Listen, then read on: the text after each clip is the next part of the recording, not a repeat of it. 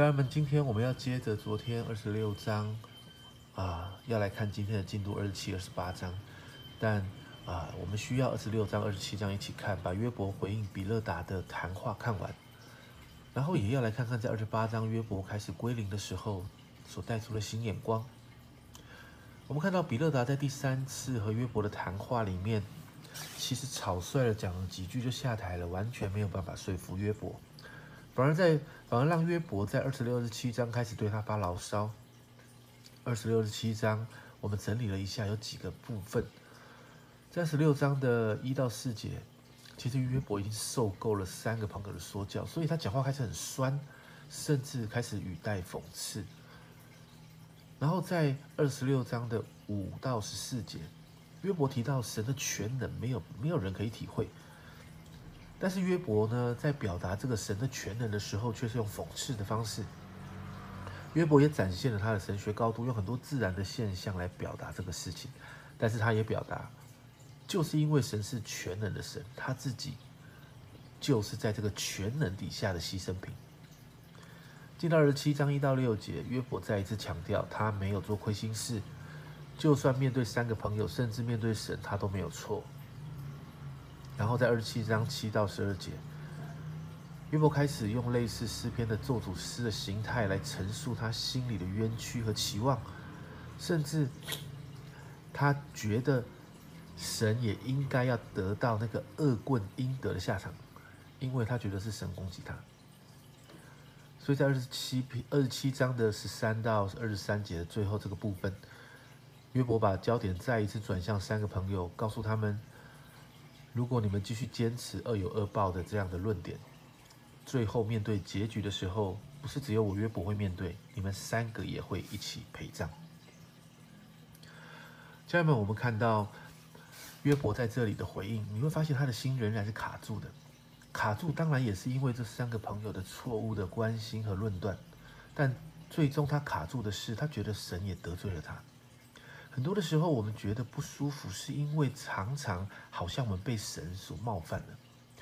但被神冒犯的时候，我们又很难说神你错了，因为对象是神，所以让我们心里更闷。其实这就是约伯面对的难处。约伯心里在想：我没有错，我好好的反省了，但我真的没有错。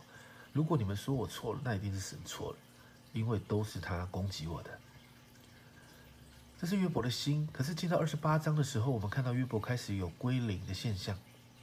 二十八章好像是一个插入的诗歌，但我们看到约伯，约伯在二十八章的时候，他开始寻找智慧。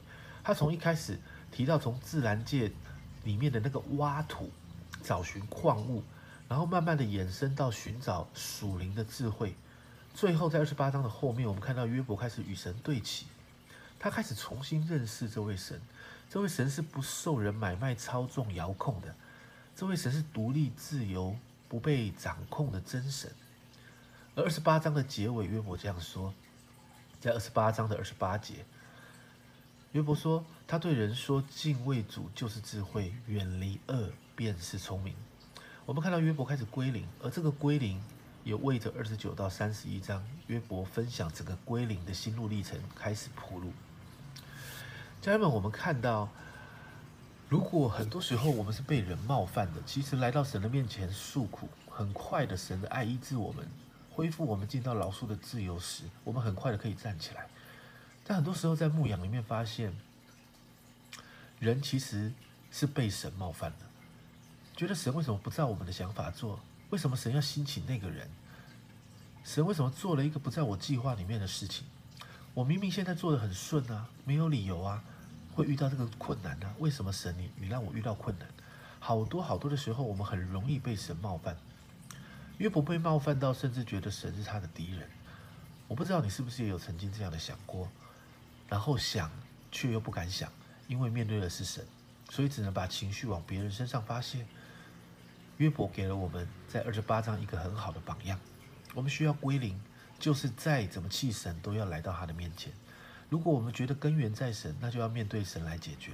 这也是诗篇里面很多诗人在解决心里愁苦的方式，就是到神面前来问为什么，到神面前来诉苦、抱怨、抒发情绪，然后等神的回答。先知哈巴谷做了一个示范，哈巴谷书第一章，哈巴谷先知对于神用巴比伦这么烂的国家来惩罚以色列，他非常不爽。所以呢，在第二章的一开始，在哈巴谷书二章一节，这里说到：“我要站在守望所，立在望楼上观看，看耶和华对我说什么话，我可用什么话向他诉冤。”你看他有多勇敢，神这样对他说话。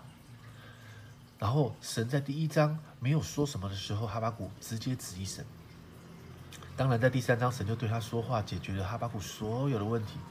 所以呢，哈巴谷在第三章的最后，他这样说：在三章十七到十九节，虽然无花果树不发旺，葡萄树不结果，橄榄树也不效力，田地不出粮食，圈中绝了羊，棚内也没有牛。然而我要因耶和华欢心，因救我的神，救我的神喜乐。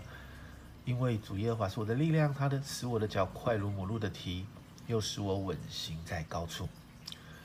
今天一开始，我们看到约伯的这个状况，然后也看到约伯的归零，所以我们要来操练。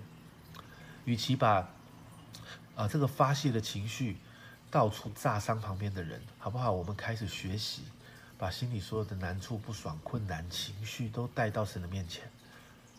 就算我们觉得是被神冒冒犯，就算我们不爽的对象是神，但也要来学习与他面对面沟通，因为只有神才有我们一切问题的答案，也只有他能够解决我们所有的问题，带领我们跨越所有的困境。二零二一年，让我们一起操练，多跟神聊聊天，多跟神沟通，一起与神对齐。今天先这样，拜拜。